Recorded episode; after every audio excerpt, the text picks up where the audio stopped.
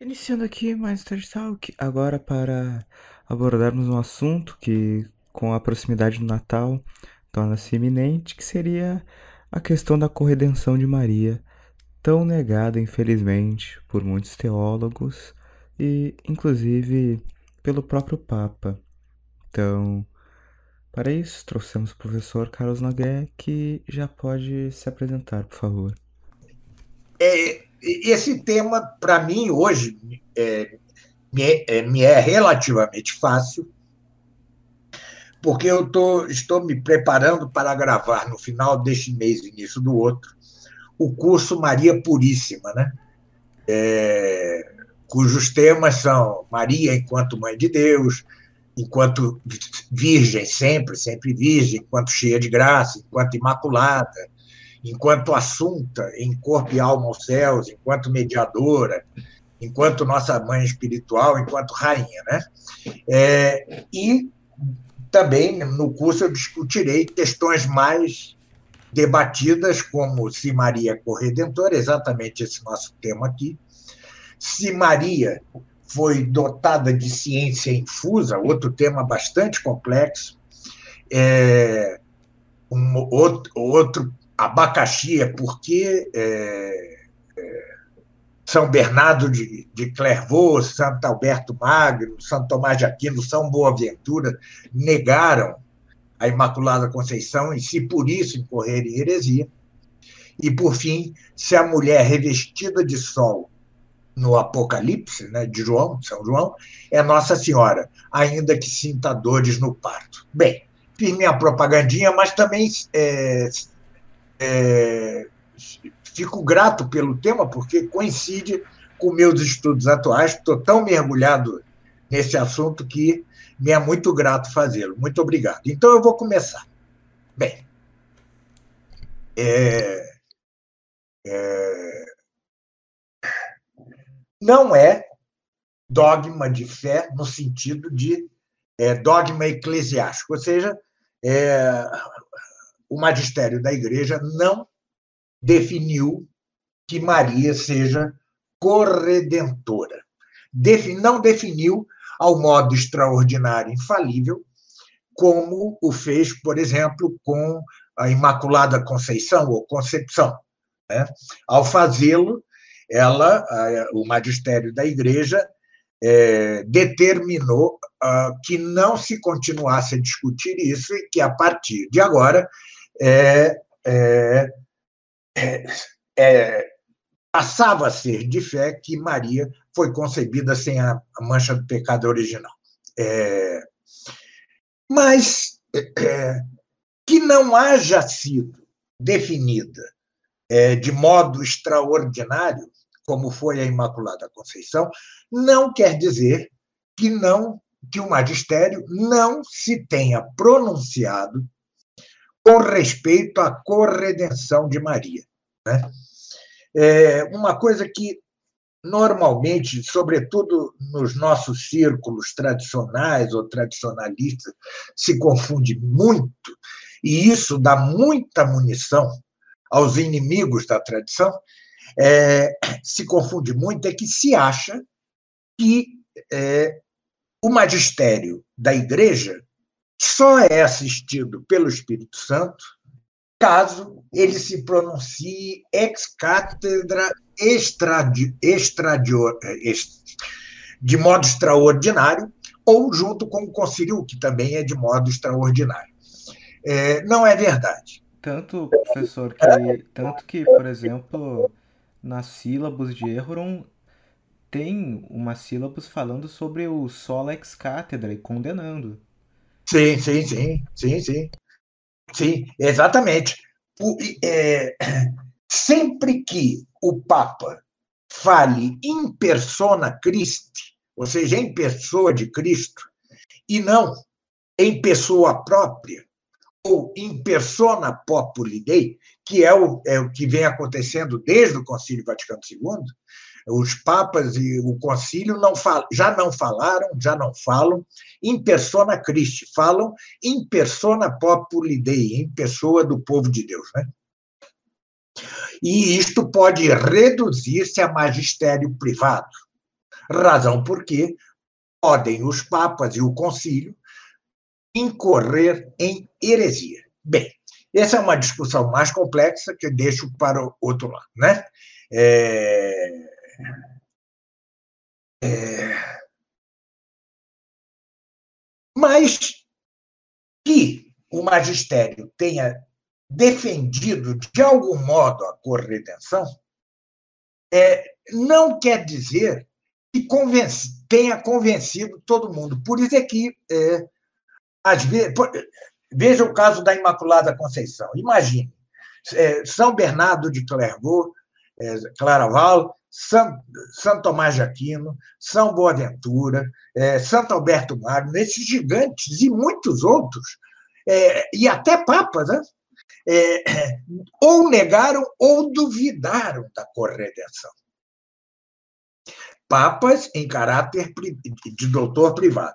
Bem, doutores privados. É...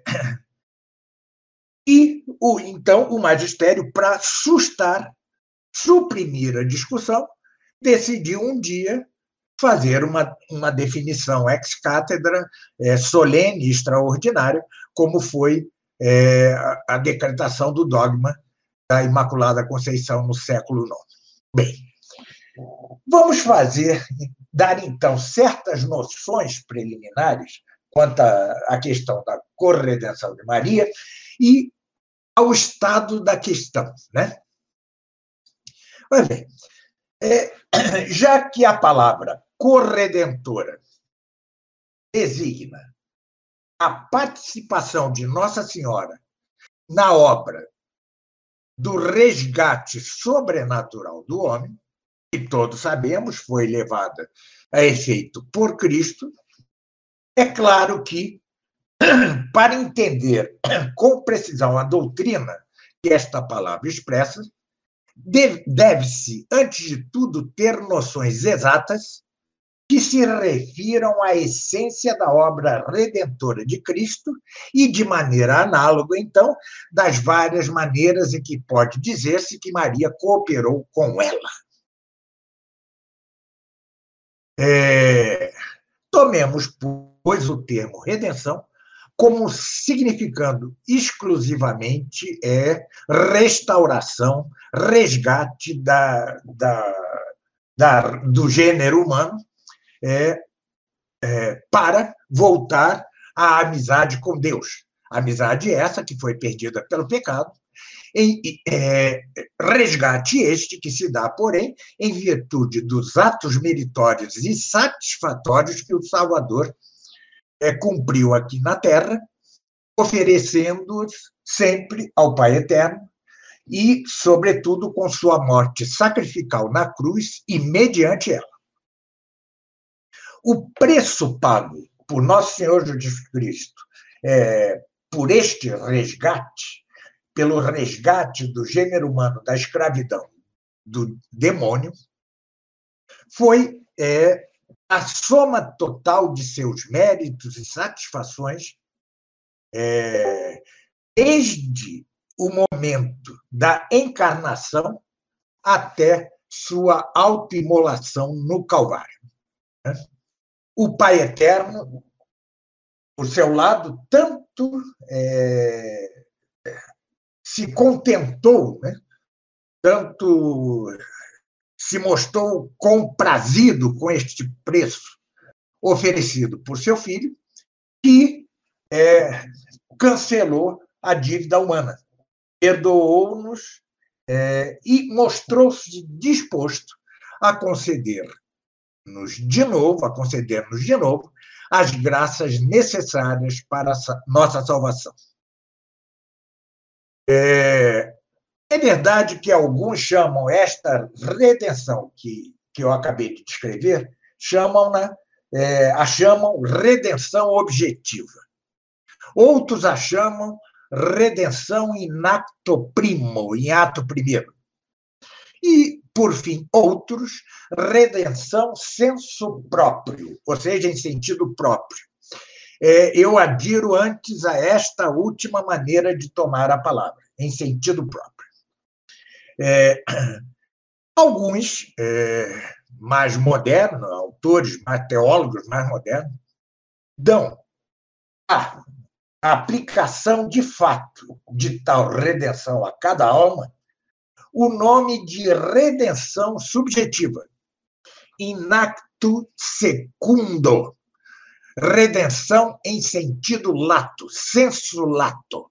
É, é, aqui eu não posso, senão, é, é, tratar da redenção propriamente dita e não da aplicação de seus frutos aos diversos indivíduos do gênero humano.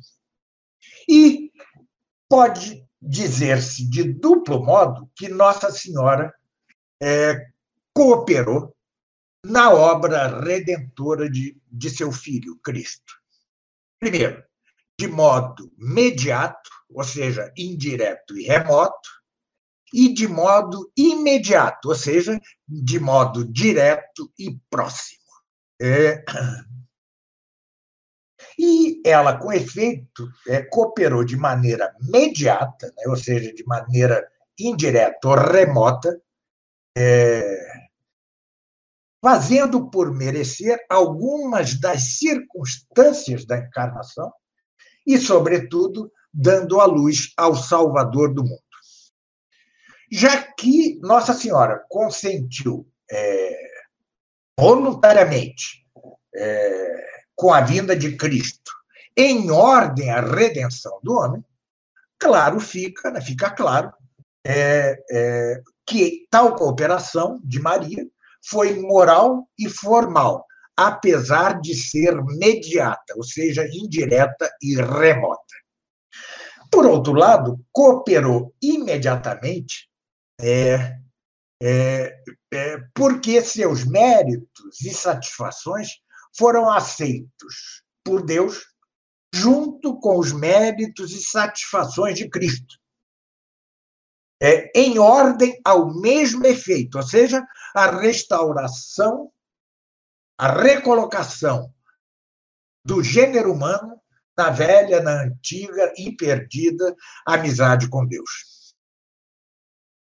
Mas outro tipo é, poderíamos considerar outro tipo de cooperação imediata é, se Nossa Senhora é, tivesse pedido, mandado, aconselhado a Cristo a realizar a obra da redenção, influindo assim diretamente nos mesmos atos redentores de Cristo. É, mais adiante eu vou tentar considerar este último ponto mais polêmico, né?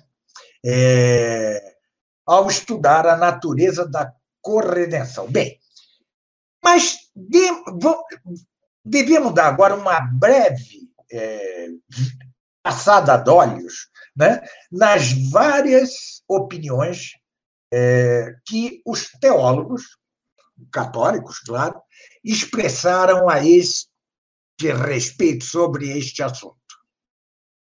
Todos, é um consenso unânime, todos admitem que Maria teve uma participação imediata em nossa redenção, na medida em que consentiu voluntariamente, livremente, em ser instrumento da vinda do Redentor, ou seja, ao aceitar ser sua mãe. Além disso, de modo geral, é, é, se consente em que Nossa Senhora participou da redenção em um sentido preciso, ou seja, no sentido de que, através de toda a sua vida, uniu seus sentimentos, orações, seus sofrimentos é, a, aos sentimentos, aos sofrimentos, às orações de Cristo querendo, desejando, apetecendo associar-se com ele na missão salvadora e redentora por amor e misericórdia para com o gênero humano. No entanto, começa o desacordo entre os teólogos né, é, é, quando se tenta determinar o valor preciso a eficácia precisa e o alcance preciso de, de tal cooperação. O grupo minoritário de teólogos, né, é um grupo minoritário de teólogos, é, afirma que a associação de Maria é, com Cristo, né, tal como se acaba de descrever aqui, é, não teve é, eficácia nem valor algum em ordem à redenção, é, mas só quanto à aplicação de seus frutos aos indivíduos. É isso que se chamaria redenção subjetiva. Bem, dito de outro modo, o gênero humano retornou à amizade com Deus em, em, é, dada, dados tão somente as dadas tão somente as satisfações e os méritos de Cristo. É verdade, segundo eles, que Maria também ofereceu satisfações e méritos próprios, é, mas estes é, não no mesmo sentido é, de Cristo, ou seja, é, é, não, não granjearam como direito, um quase direito, de converter-se ela mesma em dispensadora, dispensadora de todas as graças que fluem do sacrifício do Salvador, de Nosso Senhor Jesus Cristo. Bem, um segundo grupo de teólogos é, julga que Nossa Senhora cooperou próxima mente, diretamente, imediatamente, com a redenção mesmo. Na medida em que Deus, é, a Deus lhe agradou aceitar seus méritos e satisfações juntos com os de Cristo, ainda que subordinadamente a eles, com valor redentor para a libertação da humanidade da escravidão do pecado e do demônio e para sua reabilitação sobrenatural. É, ou seja, daí se há de depreender que o mundo foi redimido por Cristo, é, mas também foi corredimido por sua mãe. Se assim é, há que ver, no entanto, a exata diferença entre estas duas causalidades, entre estas duas causas. E é que, enquanto os méritos e satisfações de Cristo foram infinitos, né, foram autossuficientes, né? É, e em latim, é, foram de, de condigno ex toto rigore justitia, os méritos e satisfações de Nossa Senhora, por sua parte, foram finitos, é, é, de todo dependente dos de, dos de Cristo, é, dos quais recebem seu valor, recebem seu valor, é, e de modo decongruo. Bom, é, essa me parece a opinião mais aceitável. Né? Mas é, ainda há que ver mais adiante aqui, se vocês me dão tempo, não é um assunto fácil, né? É preciso ver é, mais precisamente a natureza da, da corredenção de Maria, senso próprio, ou seja, em sentido próprio. É, mas, no meio do século passado, um grupo de teólogos alemães pequeno lançou o que muitos consideram né, como uma, uma, uma teologia intermediária entre essas duas correntes que referi. Né? É, é, sua posição é mais ou menos a seguinte: é, só Cristo efetuou nossa reconciliação é, com Deus em acto primo, em ato primeiro. Por isso, se pode dizer que Nossa Senhora cooperou proximamente à redenção, é, no sentido de que a redenção objetiva na linguagem dele, né? É, no sentido de que ela aceitou os frutos do sacrifício redentor do Salvador e, assim, os fez acessíveis aos membros da Igreja. É, é, igreja que ela mesma, Maria, representava no Calvário. É, é, não, não posso aprofundar-me aqui, mas é, há uma carência é, de verdadeiro termo médio é, neste raciocínio, né, neste argumento. É, então, sem poder, sem, sem dever entrar aqui neste mérito, que é mais complexo, é, vou resumir a posição que me parece a mais correta. Né? E comecemos, como devido, por falar do magistério da Igreja quanto à corredenção de Cristo. Magistério ordinário, né? não extraordinário. É, bom, já disse, né? Já disse que mesmo o magistério ordinário pode alcançar é, o estado de infalível, né? de infalível. E muitas vezes o faz.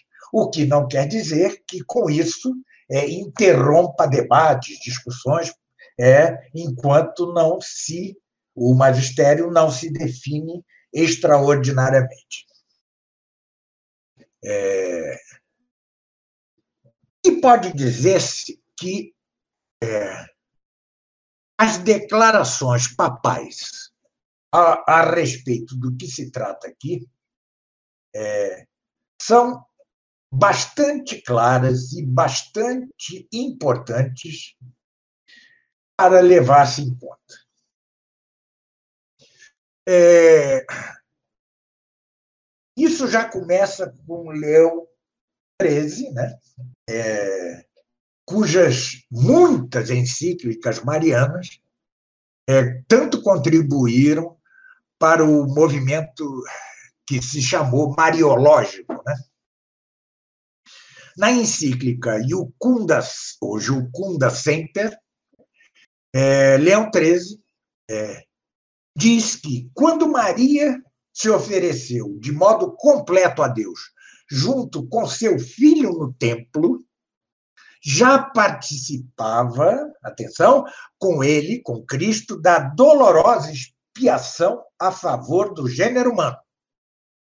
É, enquanto, no momento em que estava ao pé da cruz, é, ofereceu de modo voluntário a divina justiça, morrendo com Cristo em seu coração, transpassada pela espada da dor.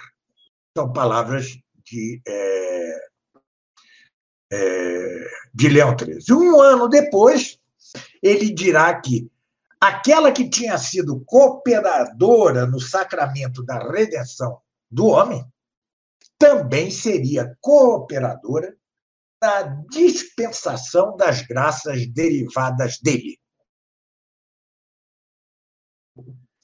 Então, Nossa Senhora coopera em ambas as coisas, né? Ambas as coisas. Não só na redenção, mas na dispensação das graças é, advindas desta mesma redenção. Vamos agora a São Pio X. Né? Ele na encíclica Adiem Illum, né, é, escreveu: em decorrência da união de sofrimento e de intenção que há entre Cristo e Maria, Maria mereceu ser dignamente é, é, é, reparadora do mundo perdido. E, por isso, tornou-se a dispensadora de todas as graças ou favores que Jesus é, adquiriu para nós com seu sacrifício. É, diz depois, São Pio X, que Cristo é a fronte da graça e Maria seu canal. Bom, então estava longe de, de São Pio X, né? atribuir a causalidade eficiente da graça a Maria.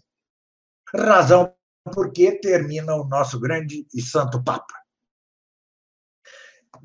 Isto é assim porque é, Maria é, se sobreeleva é, a todos em santidade em união com Cristo e porque foi eleita por Cristo para ser sua sócia nesta obra da, do resgate do gênero humano, razão porque nos merece de congruo né, o que Cristo nos mereceu de condigno. E ela, Maria, né, é, é a principal dispensadora das graças distribuídas. Alguns teólogos isso é um fato, né? entendem que tais palavras se referem é, não somente a Maria na chamada redenção subjetiva, mas é muitíssimo provável é, é, é que se trate também, nestas palavras, de uma corredenção verdadeira, autêntica e em sentido próprio. Né? É, este parece ser é, verdadeiramente o sentido das palavras do Santo Papa. Bem, é, enquanto se possa conceder que, no ensinamento de Leão XIII e de Pio X, haja certa hesitação sobre esse tema, a posição de, ben, de Bento XV sucessor de São Pio X, porém, não permite a menor dúvida. Foi o primeiro Papa a formular a doutrina da corredenção de Maria em termos definitivos e inequívocos. É... Isto se encontra em sua carta apostólica Intersodalícia é, Lítia, intersodalítia, é, que, em que se lê o seguinte: até a, a tal ponto Maria sofreu e quase morreu com seu filho, a tal ponto abdicou de seus direitos maternos sobre o filho em ordem à salvação do homem e o imolou à medida em que ela o podia fazer, a fim de aplacar a ira ou justiça de Deus. É, isso foi a tal ponto que se pode dizer com toda razão é, que Maria redimiu os homens junto com Cristo. É de notar que o Papa Bento XV não está aqui apenas é, desfiando os diferentes aspectos da conexão remota de Nossa Senhora com a, a obra redentora de Cristo. A maneira específica como o Papa diz que, é, é, que o mundo né, humano foi redimido com Cristo, é, diz respeito a Maria por sua participação direta na paixão na imolação sacrificial é, é, em ordem à satisfação pelos pecados do mundo. É... Mas, por extraordinário que seja é, o dito pelo nosso Papa Bento XV, é uma palavra brilha por sua ausência, justamente a palavra corredentora. Depois vem Pio XI, o sucessor imediato de Bento XV, e ele sim aplica é, o termo corredentora a Maria, expressamente. É, e talvez é, seu testemunho é, quanto a isso mais importante esteja é, na oração com que encerrou de modo solene o jubileu de nossa redenção em 1935. Ah, então, então retom posso posso retomar? Sim, sim. Então, Pio XI é, fala muito expressamente da, de Maria como corredentora na oração é, com que encerrou de modo muito solene o jubileu da redenção do gênero humano, em 1935. Diz a oração, né? Ó Maria, ó, ó Mãe de misericórdia e de amor, que, quando doce filho, redenção do gênero humano no altar da cruz, estiveste perto dele, sofrendo com ele como corredentora. Conserve, como é? Conserve em nós, suplicamos-te, e aumenta dia a dia em nós o fruto precioso dessa redenção de Cristo e de tua compaixão, Maria. Ou seja, é, aqui não é compaixão no sentido de ter pena, é a paixão compartilhada, né? a paixão de Cristo e a compaixão de Maria. E é de notar que Pio X, ou Pio XI, nessa oração, chama corredentora Nossa Senhora, não porque tivesse dado a luz ao Salvador, mas porque, perdão, participou de modo muito íntimo e estreito na própria redenção. De modo que as graças que fluem, que decorrem da redenção, são o fruto de uma causalidade comum: a paixão de Cristo e a compaixão de Maria, sua mãe. Vamos a Pio XII. Né? Ele tampouco, é, como São Pio X, Leão XIII e, Bento XV, ele tampouco usou o termo corredentora em nenhum de, dos documentos oficiais. Mas é, parece que o que ele pensa sobre isso é claro, né? É, e pode, é, pode-se dizer isso lendo várias de suas manifestações ah, a respeito deste assunto.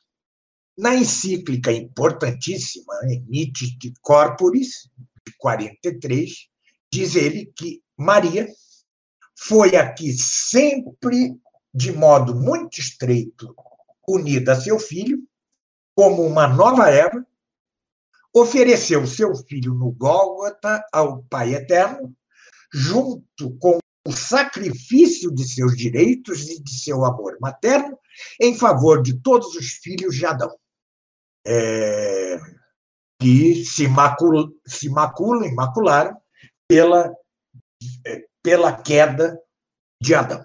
É, é, Pode-se mostrar é, que é, que esta passagem da Mystic Corporis, de, de Pio XII, é, encerra uma alusão direta à corredenção de Nossa Senhora em sentido próprio, senso próprio. É, não se vê, é, concordo com certo autor espanhol, né? não, não, não, é, não há como ver nenhuma razão lícita ou válida a favor de uma interpretação dessas palavras em sentido mais restrito. É.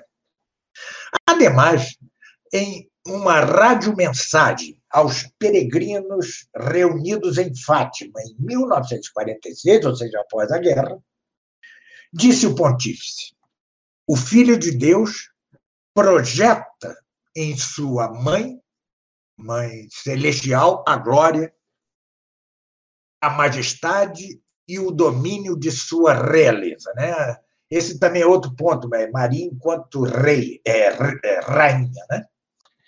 Pois, tendo se, sido associada ao rei dos mártires, na obra inefável da redenção do gênero humano, como mãe e como cooperadora, permanece por todo sempre associado a ele, a seu filho, com um quase ilimitado poder na distribuição das graças que decorrem ou fluem da redenção. Né? Santo Tomás diz na Suma Teológica que Maria tem é, uma dignidade quase infinita. Como que infinita? Bom, prosseguia é, o pontífice é, em sua mensagem aos peregrinos. Né?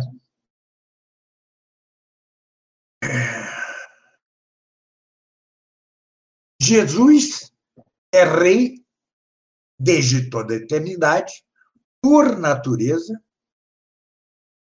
e é rei por direito de conquista, ou seja, por natureza hipostática, né? por sua união com a natureza divina, na única pessoa de Cristo, né? e por direito de conquista é, do gênero humano, é, mediante seu sacrifício na cruz. Mas continuava o Papa, por ele, por Cristo e com ele, e subordinada a ele, Maria é rainha por graça, por relação divina, por direito de conquista e por singular eleição. Que maravilhoso, né? Então, podemos é, tirar corolários disso, né? É, se a cooperação de Maria com a redenção, para, ou não, para a redenção, é o fundamento de seu ofício na aplicação dos frutos da, da mesma redenção, é, deve, então, referir-se à aquisição mesma das graças, à redenção mesma. Né? Assinale-se ainda que Maria é rainha por direito de conquista, né? que, na doutrina comumente aceita, implica que seja nossa rainha, porque justamente porque é nossa corredentora. E isto em sentido próprio, no sentido próprio do termo. É, é, Outro texto importantíssimo é a Constituição Apostólica Munificentíssimos Deus, de Pio XII, que é, creio, de 50, 1950. É, é, o, é o documento da Assunção de Maria aos céus. Né?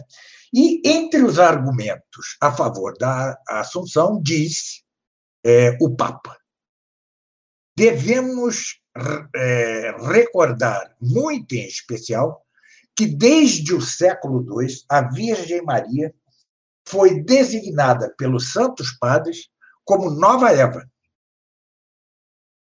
que, a, conquanto sujeita ao novo Adão, ou seja, a Cristo, está intimamente associada a ele, a Cristo, na batalha, no combate contra o inimigo infernal que, como se disse é, em Gênesis 3,15, Gênesis é chamado proto-evangelho, né? obteve finalmente a mais perfeita vitória sobre o pecado e a morte. Assim, dado que a luta e a vitória profetizadas em Gênesis, no Gênesis 3,15 se referem justamente à obra da redenção, decorre que Nossa Senhora é, participou intimamente desta. Né? de fato, a intenção desta sociedade tão estreita entre Cristo e Maria, sua mãe, foi ainda especificada é, pelo mesmo Pio XII em outra ocasião.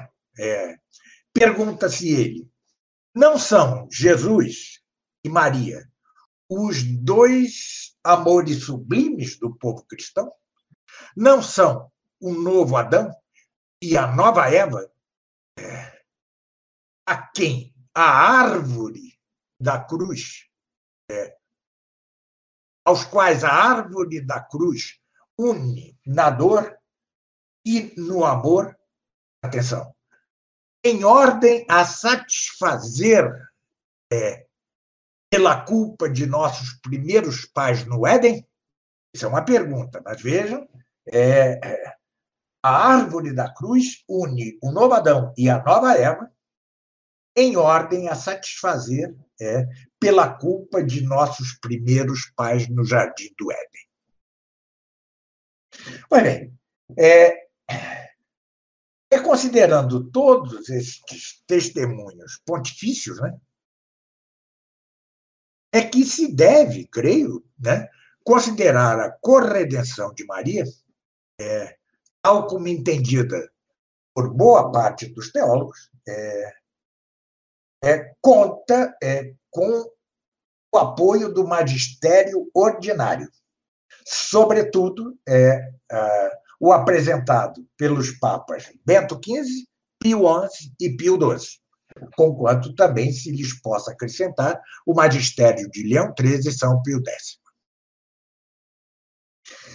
Claro, é, evitemos é, é, exageros quanto a isso, né? Ou seja, não é que esteja interditada a discussão, né? É, mas é,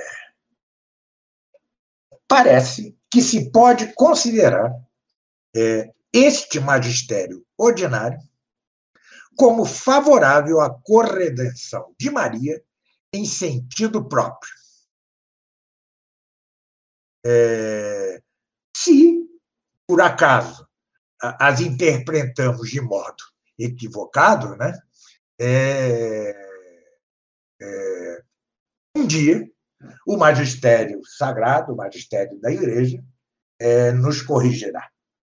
Mas atenção, repita-se, não considere a negação do Papa Francisco da doutrina de Maria como corredentora como esta definição do magistério. Longe disso, porque mais que todos os papas conciliares, mais que o próprio concílio, Francisco prima por não falar em persona Christi, e sim falar em persona populi Dei.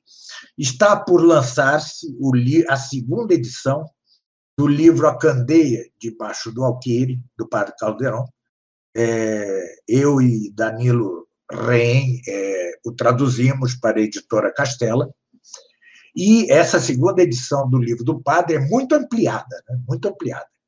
E tem é, um fabuloso epílogo justamente sobre o Papa Francisco. Não vou adiantar a coisa, mas é, recomendo-lhes, sugiro-lhes a todos que adquiram a obra assim que a Castela a lançar. Não tenho nenhum interesse financeiro nisso, aliás, entreguei a tradução é, gratuitamente à editora. É, é, o meu objetivo é tão somente fazer conhecido eu e, e né, fazer conhecido este livro admirável do Padre Caldeirão.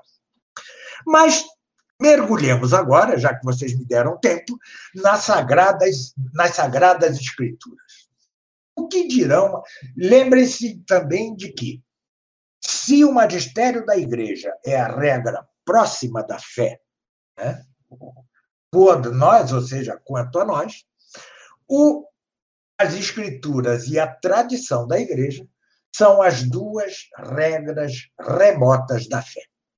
É, há que reconhecer que as escrituras não encerram nenhuma afirmação explícita é, com respeito a Nossa Senhora, como destinada a cumprir uma missão corredentora.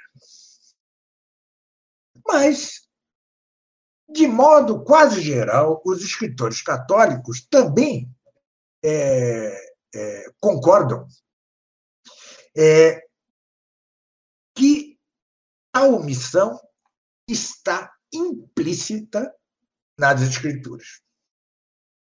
E isso nos é bastante é, para considerar a coisa como revelada por Deus, ainda que implícita ou virtualmente. De modo que a mais importante passagem bíblica, que é geralmente citada a favor da doutrina da corredenção, é o já referido proto-evangelho, ou seja, Gênesis, justamente porque contém a promessa de um futuro redentor. Com toda a simplicidade de Moisés, né, é, do relato de Moisés, é, de mostra-nos o texto sagrado como em seguida à queda de Adão e Eva, Deus dirigiu é, estas seguintes palavras ao tentador, ao demônio, é, que estava é, travestido de serpente, né? Sob aparência de serpente. Porém, inimizades entre ti, demônio, e a mulher, entre tua semente e a semente dela, da mulher, entre tua descendência e sua descendência, a dela. É... Esmagará tua cabeça e tu, demônio, espreitarás a seu calcanhar. É Gênesis 3,15. De modo que, como se vê, Deus não só se dispõe, se prepara para frustrar os desígnios do seu inimigo, o demônio, senão que, é, em sua sabedoria, é, planeja, né, digamos assim, um desígnio é, muito humilhante para ele, para o demônio. É, efetuar sua completa derrota, empregando, valendo-se de certos meios que são semelhantes, ainda que de modo inverso, àqueles meios que empregou o demônio para perpetrar é, a ruína espiritual da humanidade. Mas perguntemos: quem é tal mulher misteriosa, né? eleita por Deus é, para travar a batalha é, vitoriosa contra o demônio? Desde sempre, desde, desde, a, desde o início, né, este ponto foi discutido é, largamente. Né? É, e, sobretudo, de mais recentemente, porque é clara, como mais recentemente é que a chamada Mariologia se estabeleceu, e, e como a clara, patente relação entre Maria e esta passagem, né? é, então o assunto voltou à baila e é, correram rios e rios de tinta. Bom, sobre o assunto. E recorde-se, lembre-se que a discussão não é, se foca, não se centra é, na segunda parte do texto, ou seja, segundo a Vulgata, ela esmagará tua cabeça. Porque os teólogos é, e exegetas concordam é, em que o original hebraico dizia é, a descendência de tua mulher, a mulher, a descendência da mulher, é que esmagará sua cabeça. Por isso é que não se pode extrair um argumento bíblico estrito em favor de Nossa Senhora. Né? daí, né? Mas o debate gira, é, é, sobretudo, em torno da primeira parte, ou seja, quanto à identidade da mulher é, que se faz inimiga de Satanás. Né? Os exegetas é, insistem em que a alusão se refere tão somente à mesma Eva, ao passo que a grande, a larga, a imensa maioria dos teólogos é, defende, católicos, né, defende que a mulher designa Nossa Senhora, é, seja em sentido típico ou de figura, seja em sentido literal. Parece que esta segunda opinião, né, essa segunda interpretação, é a única capaz de conciliar-se com os dados positivos né, da revelação posterior e com as diversas manifestações do magistério da Igreja é, em vários documentos. É, inefáveis Deus, munificentíssimos Deus, é, fulgens corona, etc. Bem, e há, de fato, re, é, razões, motivos muito fortes que aqui se trate em sentido é, exclusivo ou literal, é, no sentido mariano. Né? E pode-se até é, é, reformular, parafrasear o argumento do proto-evangelho da seguinte maneira.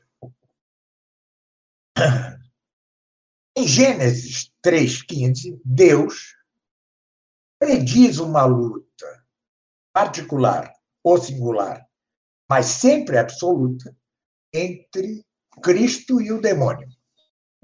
Luta que, ao fim e ao cabo, é, resultará na completa derrota do mesmo demônio. Dado, pois, que, de, por um lado, tal luta-vitória é, coincidia com a obra redentora de Cristo, e, por outro lado,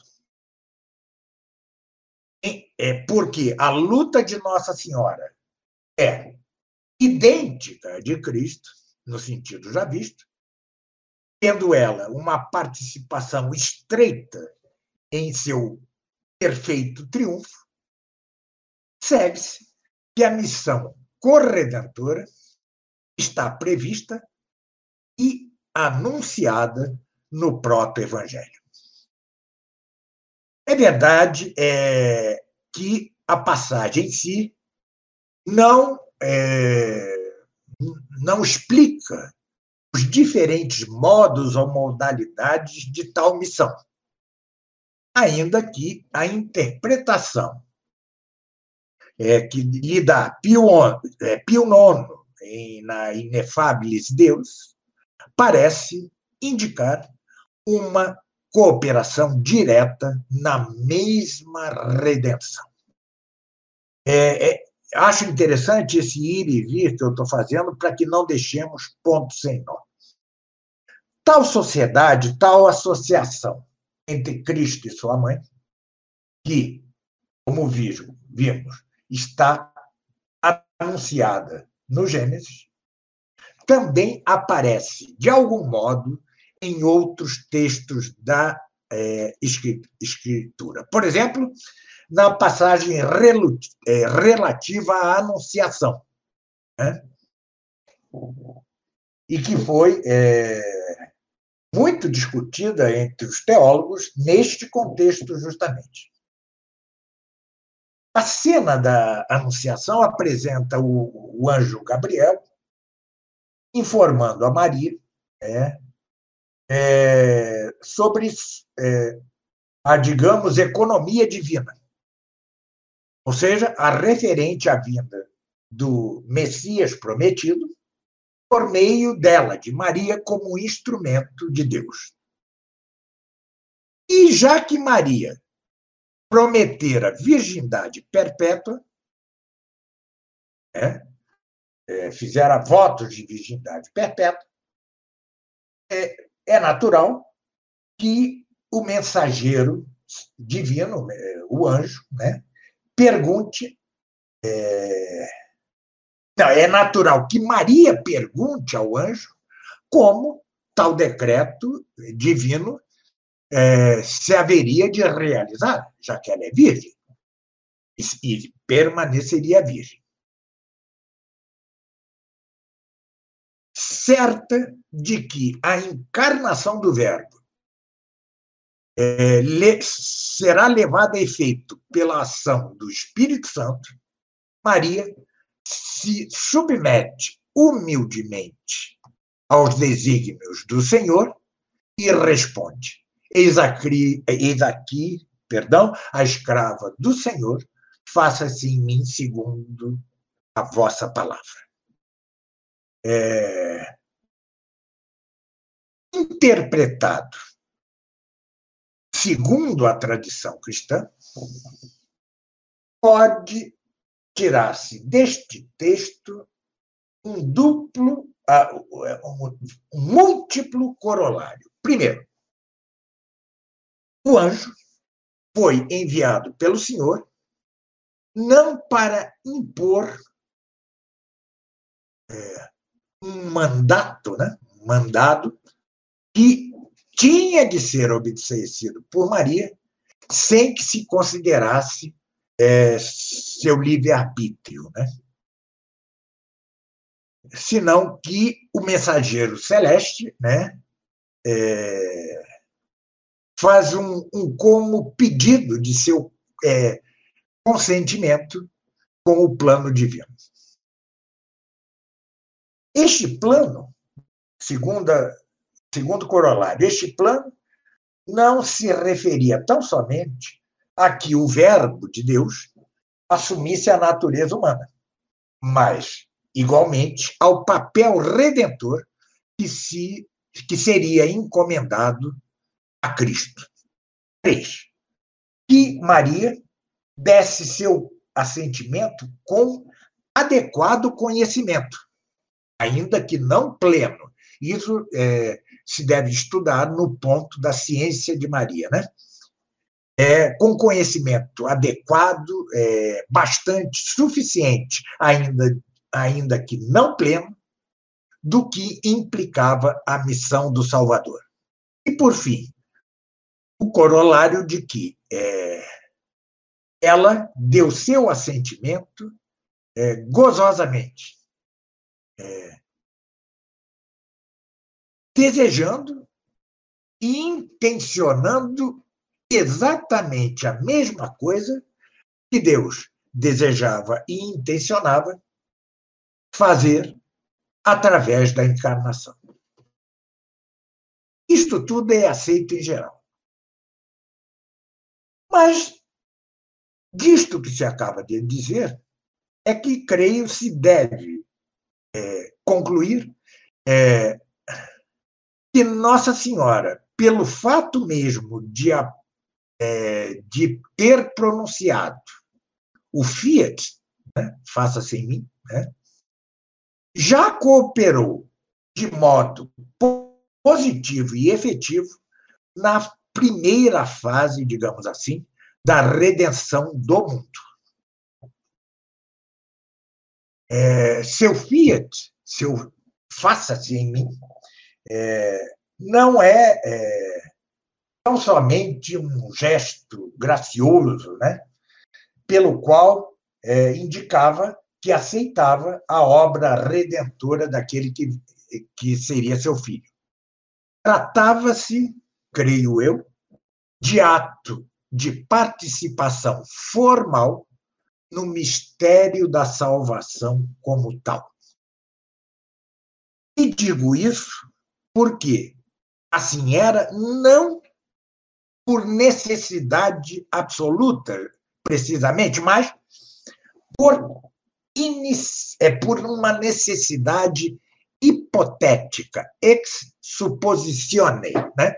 já que é, isto era requerido pela vontade divina, é, que dispunha que Maria representasse a humanidade numa aliança é, sobrenatural entre o Verbo de Deus e, o, e a humanidade. Bem, se é assim, Maria não foi um mero instrumento físico, mas uma coautora, uma coagente formal empregada por Deus para levar a termo o seu plano salvador.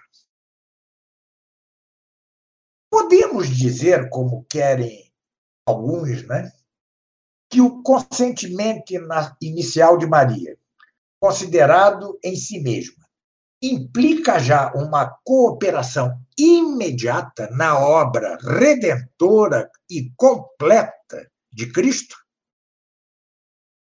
Levantaram-se dificuldades quanto a esta posição, é, é com razões é, não desprezíveis, né? e havemos de conceder, creio, que uma cooperação se considera remota ou próxima não em razão de sua distância no tempo, de sua distância do efeito no tempo. Consideradas as coisas desse modo, como eu considerei, Maria não foi um simples instrumento físico, mas foi uma coautora, ou coagente, melhor dizendo, né? formal, que Deus empregou para é, levar a efeito seu plano salvador. Creio que é daí, não? Perfeitamente. É, vocês estão me ouvindo? Sim, sim. No plano salvador. Então vamos ver. É, no plano salvador. Alguns é, dão um passo além e dizem que esse é, consentimento inicial de Maria já supõe uma cooperação imediata na obra redentora total de Cristo. Alguns teólogos, porém, né, é, apresentaram que este argumento implica dificuldades, né, e deram razões consideráveis. Bem, e creio que devamos conceder que uma cooperação se considera ou remota ou próxima, não em função de sua distância no tempo quanto ao efeito, mas antes em função do grau de influência sobre este mesmo efeito. Mas é, o grau de influência pode ter, é, por outro lado, diferentes graus, digamos, de convergência. E tal circunstância, em particular, é que deveria ser considerado o fator decisivo. E aí é por isso, justamente, que é possível conceber uma pessoa que desse voluntariamente seu consentimento, de modo hipoteticamente necessário, é, em ordem a que determinada ação fosse efetuada somente por outra pessoa, caso em que o efeito se atribuiria à pessoa que dá seu consentimento como causa moral ou formal, ainda que não como coagente, coeficiente imediato. Como quer que seja, a cena da Anunciação não é a última com respeito a este assunto. Os evangelistas ressaltam sempre, muitas vezes o, o, a, a sociedade estreita entre Maria e Cristo é, nas passagens que se referem diretamente à sua é, missão redentora, ou seja, sobretudo uh, o incidente da purificação, né, e o fato do Calvário. No primeiro, no, no, no fato do, da purificação, Maria oferece seu filho a Deus. E isso é uma, numa oblação pública paralela à oblação privada que já realizara na encarnação. E houve, de Simeão, é, a profecia de sua futura participação na paixão ou compaixão do Salvador. Uma espada atravessará sua própria alma.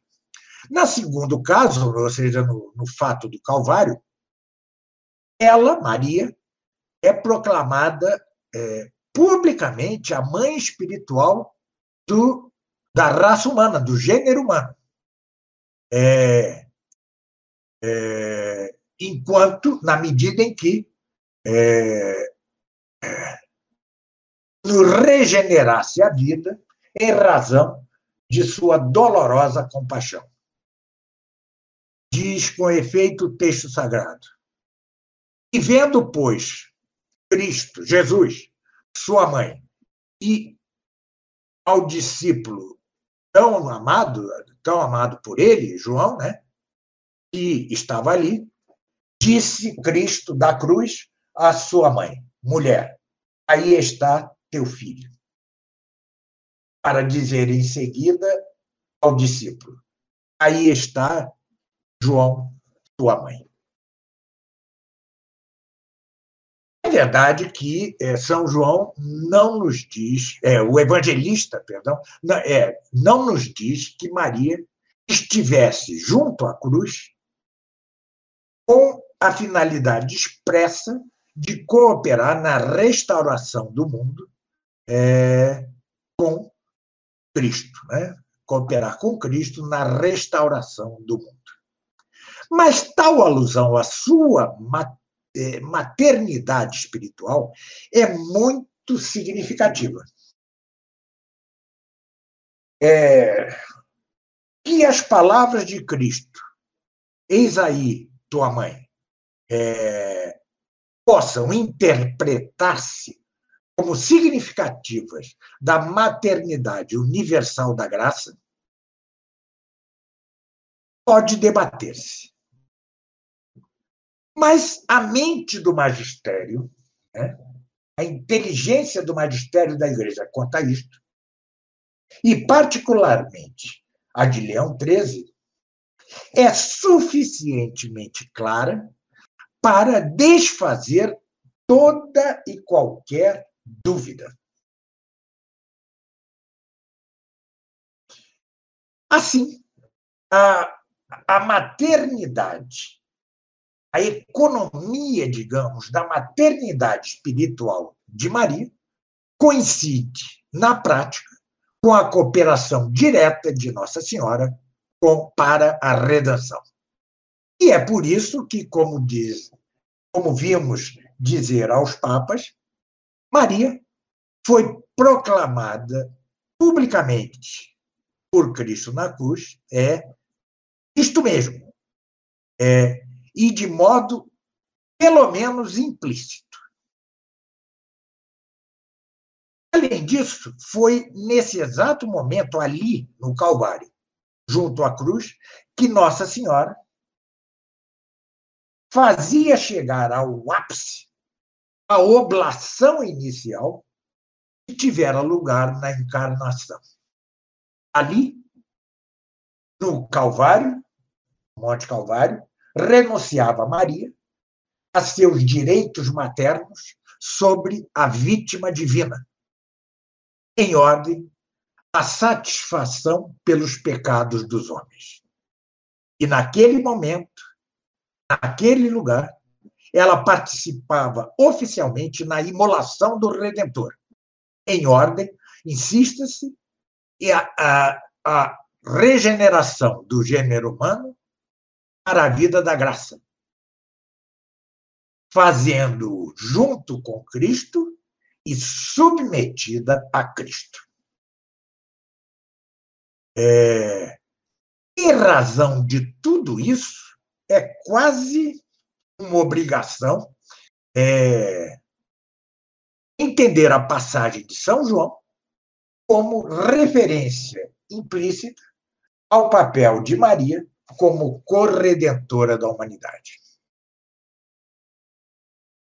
De modo que, considerada em conjunto, as escrituras, consideradas em conjunto, as escrituras é, não guardam silêncio sobre é, a doutrina da participação direta de Maria na missão salvadora ou redentora de Cristo. Vimos o magistério, que é a, a regra próxima da fé, vimos as escrituras, vejamos agora a segunda regra remota da fé, que é a tradição. O que nos mostra ou ensina a tradição? Antes de tudo, a época patrística. É, um dos, é, uma das descrições doutrinais mais velhas, mais antigas de Maria, de Nossa Senhora, né, é aquela que a representa ou pinta como uma segunda Eva, como a segunda Eva, próxima é, do novo ou segundo Adão. A doutrina é, traz, é, traz supostos, duas supostas duas coisas. Se se usa é, tal doutrina é, ou de modo paralelo ou como antítese. Né? No primeiro caso, ou seja, como paralelo, compara-se Maria com a primeira mulher antes da queda, é, assinalando tal comparação sua impecabilidade, a impecabilidade de Maria, e especialmente sua virgindade. No segundo caso, ou seja, como antítese, é, é, dá-se, faz-se um contraste entre Eva e Maria, depois, é, Eva depois da queda de Maria, é, e, neste caso, é, se acentua sua posição inigualável na economia da redenção. Né?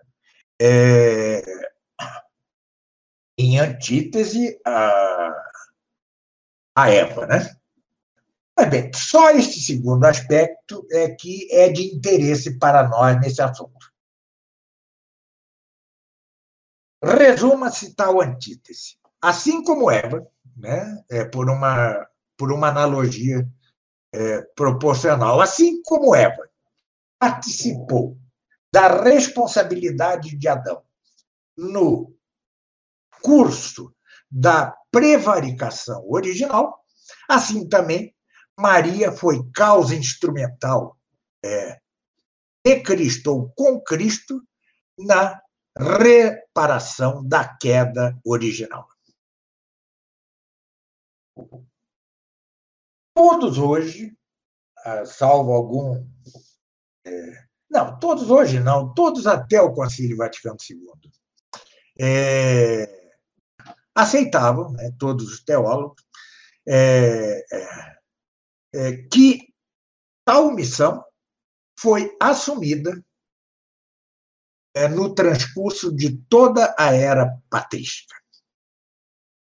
Então, aqui não, não deixo de citar tudo que se pudesse citar da era patrística, né?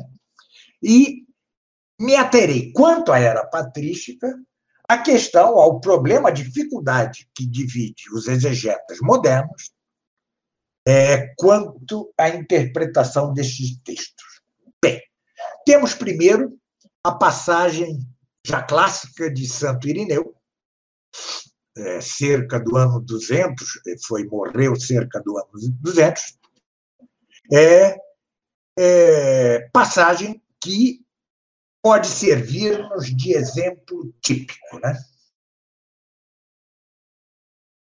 O famoso bispo de Lyon né, é, resume tal paralelismo antitético da seguinte maneira: assim como Eva, tendo desobedecido, veio a ser a causa de morte, não só para si mesma, mas para todo o gênero humano, assim Maria, sendo obediente à mensagem do anjo, veio a ser causa de salvação para si mesma e para todo o gênero humano. de modo que o nó da desobediência de Eva foi desfeito pela obediência de Maria. Isso é assim porque aquilo que a Virgem Eva atou, ligou com sua incredulidade, a Virgem Maria mesma o desligou mediante sua fé. É...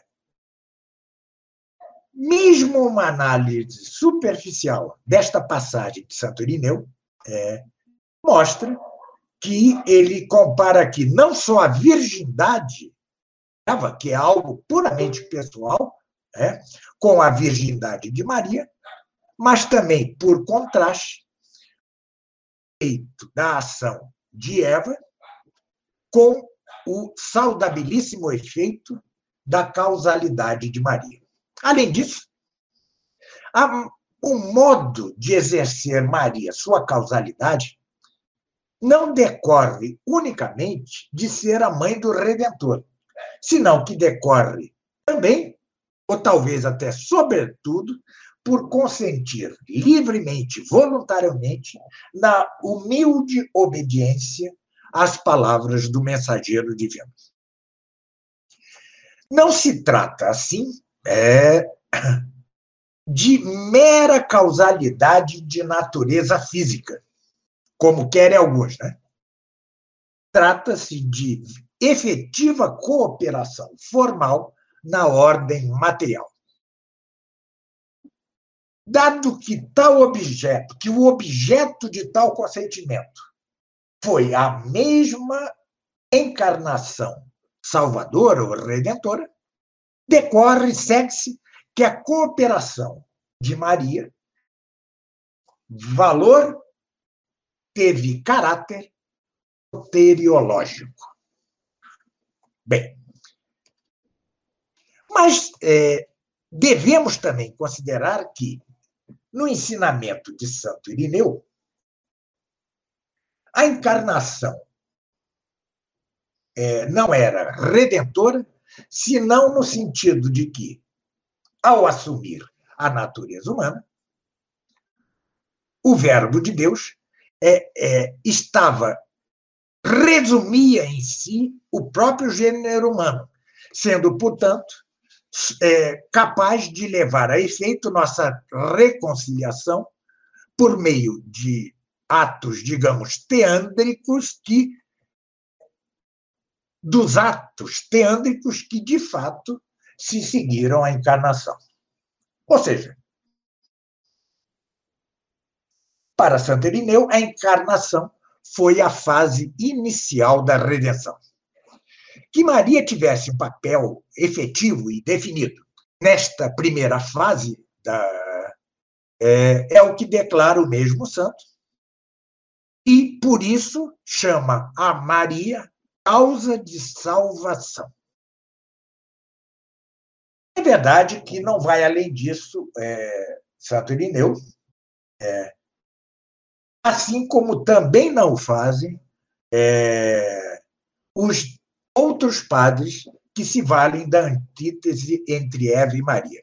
E é precisamente por isso é, que não, não creio seja possível compartilhar a opinião dos que julgam que é, a passagem em questão né, é, se refere a cooperação imediata de Nossa Senhora na redenção mesmo. Né? É, às vezes, é, é, argumenta-se que, é, além de comparar Maria e Eva, muitos padres, além de compararem Maria e Eva, muitos padres é, da primeira era, né, é, os é, atribuem a Maria os diversos efeitos da redenção.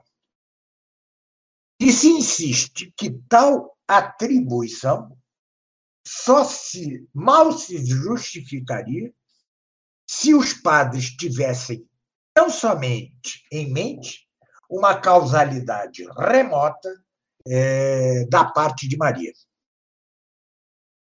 Bem, é mais ou menos como diz um autor espanhol, é, é como se se atribuísse a, a, o descobrimento da América não a Colombo, é também a mãe de Colombo, simplesmente porque lhe deu a luz a Colombo.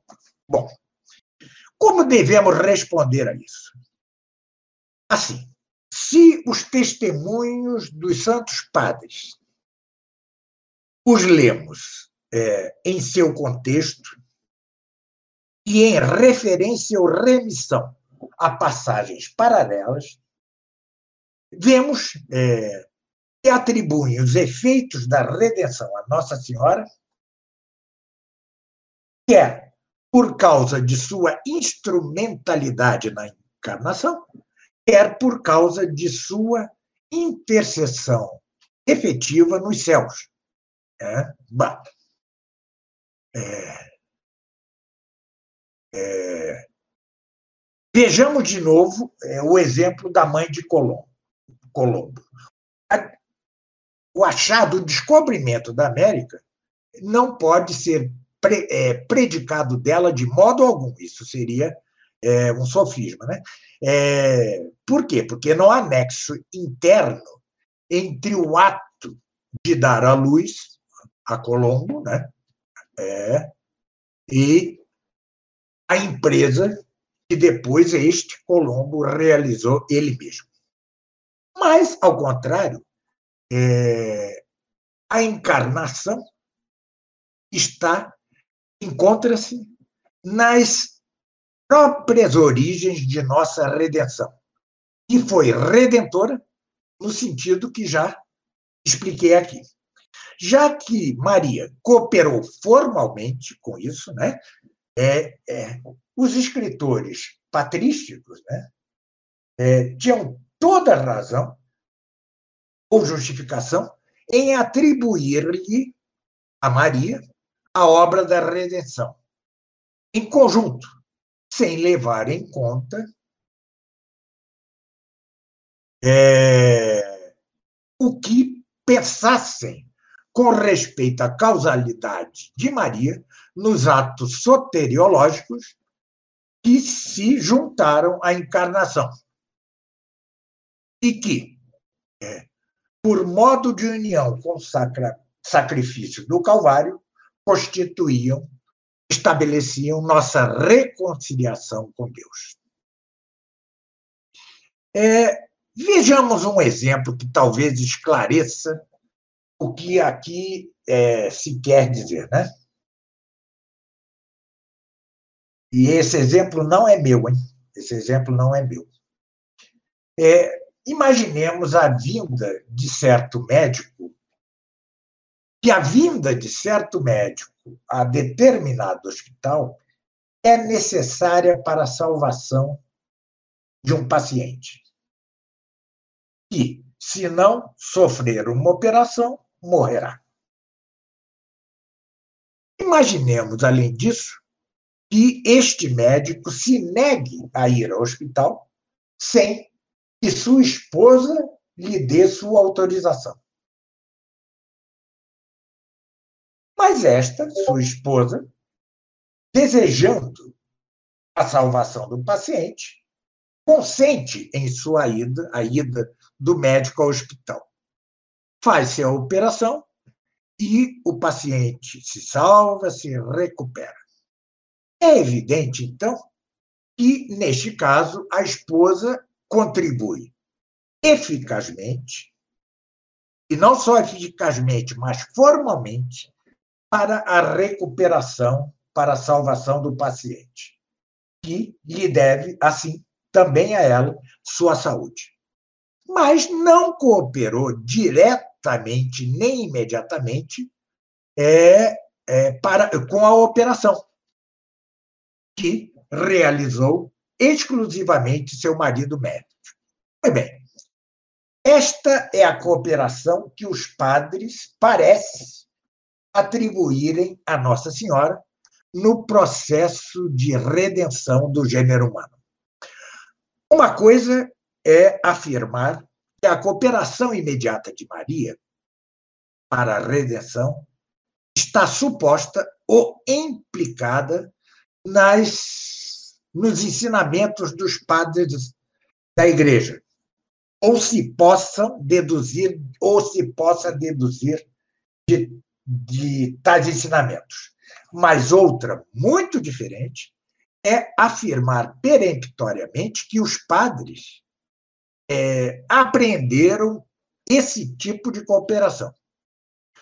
Aquilo, ou seja, aquela primeira parte é legítima, mas a segunda parte parece infundada.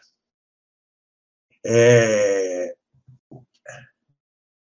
é que a complexa doutrina referente ao papel de Maria é, na redenção, como segunda Eva, é, contém muitos aspectos, encerra muitos aspectos que, de fato, os padres não previram. Isso se deixou, foi deixado para gerações seguintes. Mas vejamos o que se pensava na Idade Média a respeito disso. É...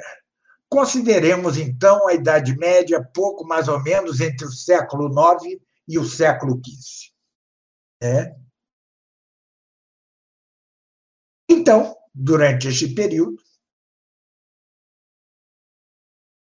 é, quando os teólogos, sobretudo sob influência de São Bernardo de Clairvaux e de São Boaventura, além de Arnaldo de Chartres, é, começam a focar, a centrar sua atenção no caráter soteriológico da associação de Maria e de Cristo. Né? É, então, esses três são os centros em torno dos quais se vai discutir a questão que nos ocupa. É, é, mas encontramos é, neste mesmo período que nos ocupa, o medieval entre o século IX e o século XV, não? autores que parecem muito explícitos quanto à corredenção de Maria. Mas parecem apenas, porque se se, se, se é, examina mais profundamente sua doutrina, é, se vê que não fazem senão repetir o que seus predecessores, os padres, seus predecessores, tinham ensinado. Né? É... Mas é, Eadmero de Canterbury, né? Viveu, é, morreu, creio que 1120, parece, parece, né? ser o primeiro, é, é de fato o primeiro a nomear tal mérito é, em conexão, em ligação com a redenção do gênero humano. Né? Mas é com São Bernardo de Clairvaux, de Claraval, é que é, se dá um passo decisivo à frente. Em, em, em seus textos, é, podemos ler pela primeira vez na história da teologia cristã, algo sobre a satisfação de Maria pelo prejuízo causado por Eva.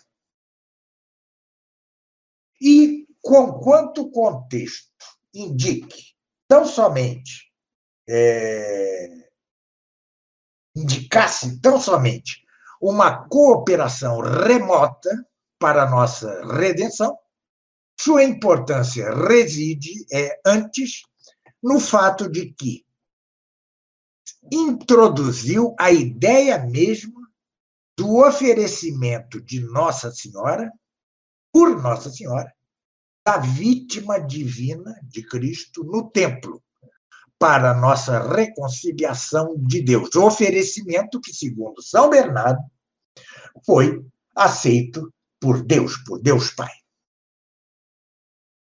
É, Arnaldo, Arnaldo de Chartres, é, discípulo de São Bernardo, né, é, estudou é, com muito detalhe é, esta ideia. Né? E parece ter sido o primeiro expositor mais claro da corredenção de Nossa Senhora. Escreve ele pouco mais ou menos, porque isso vai de memória. É no Monte Calvário, Nosso Senhor Jesus Cristo e Nossa Senhora é, é, empreenderam juntos a redenção do homem. Juntos ofereceram um mesmo sacrifício a Deus. Ela, Maria, no sangue de seu coração e mediante sua compaixão, sua paixão compartilhada.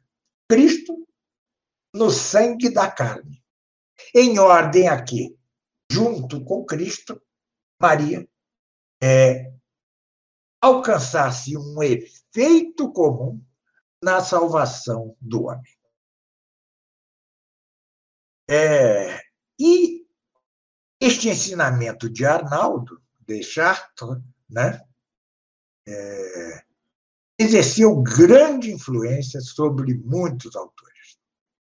Mas também merece citar-se é, nesta história né, a Santo Alberto Magno, o mestre de Santo Tomás, é, que morreu em 1280, salvo engano, e a São Boaventura, o outro doutor que, no entanto, tanto se opunha a Santo Tomás e vice-versa, que faleceu na década de 70, 1270. Bem, é, a contribuição do doutor universal parece redizir, é, re, residir antes que em sua insistência de que o princípio de consórcio é, de que falavam os padres deveria estender-se a todo o processo da redenção do homem. É, é, com efeito, Nossa Senhora, no Calvário, co-ofereceu a vítima divina satisfez por nossos pecados e pagou ela também o preço de é, nossa redenção. Há um famoso Mariale é, que se atribui a Alberto Magno, é, mas que mais provavelmente foi escrito no século posterior, é, defende, sustenta, por seu lado, é é, as intuições de São Boaventura, é, muito especialmente no referente à participação de Nossa Senhora no mérito redentor da paixão. Né? É, mas todos esses autores é, foram ultrapassados em larga medida é, é, quanto a clareza de expressão, de expressão pelo dominicano é, Beato João Tauler, Tauler, Tauler, Tauler, alemão. Ele morre em 1365, se não me engano. Bem, segundo é, ele, é, eu sei que esse autor é polêmico, tá? Ele foi um discípulo, sim, é, tanto da devoção moderna como de, de teses condenadas, mas de autores condenados, mas parece que é, isso não influiu sobre sua obra, ou influiu o que havia de bom é, nesses autores condenados, de modo que pôde ser beatificado. Mas segundo é, este beato, né, Maria se ofereceu junto com Cristo como vítima viva pela salvação de todos. Além disso, segundo ele, Deus aceitou no Calvário, né, aceitou sua oblação no Calvário como um sacrifício agradável para a salvação do gênero humano, a fim de que, pelos méritos de suas dores, Nossa Senhora, é, a cólera, a ira de Deus pudesse mudar-se em misericórdia. E dirige-se o nosso beato a Nossa Senhora na seguinte maneira: ali no Calvário, junto à cruz, ao pé da cruz, cheia de dor, redimiste os homens junto com seu filho. É, é nesse momento que tais ideias começam a projetar-se nos hinos litúrgicos. Né? E é, não deixa de ser muito é, interessante é, é constatar que o termo corredentor aparece agora com toda clareza, inequivocamente, é, é, pela primeira vez na história. É, a contribuição é, do século XV, por seu lado, a esta doutrina foi nula, ou, ou praticamente nula. É, apenas Santo Antonino de Florença, né, tomista, né, repete e é, enfeita as excelentes ideias é, do pseudo Alberto Magno, é, é, e assim o fazem também outros escritores marianos desse período, de menor celebridade, na medida mesma em que é, assinalam a compaixão de Maria no Calvário. Mas não deixam, todos eles, de ser vagos é, e ambíguos quanto ao alcance e à natureza de tal cooperação. Algo semelhante pode dizer-se é, é, também, aliás, no, no, do século XVI, que já não é Idade Média em sentido nenhum, na minha opinião talvez no início do século XVI ainda se possa considerar. É, há exceções, né? Por exemplo, o arcebispo Ambrósio Catarino, da Ordem dos Pregadores dominicana, e Alfonso Salmeron, esse já era jesuíta. O primeiro né, afirma peremptoriamente que Nosso Senhor e Maria assumindo sobre si mesmos, sobre ambos, os pecados do mundo, mereceram nossa redenção mediante é, mediante seus sacrifícios, seus respectivos sacrifícios, né? É... Enfim, a coisa prossegue mas é, é, devemos ver agora é, como tudo isso se dá na época moderna. Né? Assim, esquecia. Francisco Soares, o jesuíta, em tantos sentidos, infeliz por sua doutrina eclética e absurda, de conciliação entre Santo Tomás e Dan Scott, além de ter sido é, além de ter sido o pai do liberalismo, um dos pais, porque o primeiro foi Vitória, a escola de Salamanca, a escola inicial de Salamanca, no início da escola de Salamanca, é, ele foi o pai do liberalismo católico moderno, de modo que defendia uma vontade geral muito semelhante à vontade geral de Jean-Jacques Rousseau, é também chamado, por outro lado, e assim é, é a vida, né? é, como é, é chamado o pai da moderna Mariologia. Mas também é óbvio que sua posição com respeito à corredenção não se aproxima nem de longe a do seu é, irmão de religião, Salmeron. Mas foi, sem dúvida, o primeiro, Soares, a estudar expressamente é, este assunto que nos ocupa, num comentário de cunho absolutamente, perfeitamente teológico. Bom, na época moderna, é, as afirmações excepcionais é, de Tauler e outros é, foram se tornando cada vez mais correntes, é, é, cada vez mais corrente. Né? É, alguns consideram o século XVIII como a idade de ouro da corredenção de Maria. Né? É, e parece que é, temos algum, tem, tem-se alguma razão, parece que se tem alguma razão em considerar é, assim. Mas vejamos algumas coisas é, ainda que devem considerar-se é, é, de modo separado. Né?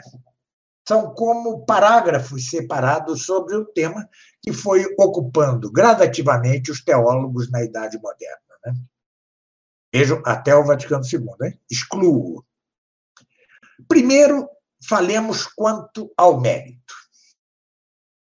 É, podemos deduzir, e deduzimos, né? de fato, eu deduzo de fato, é, é,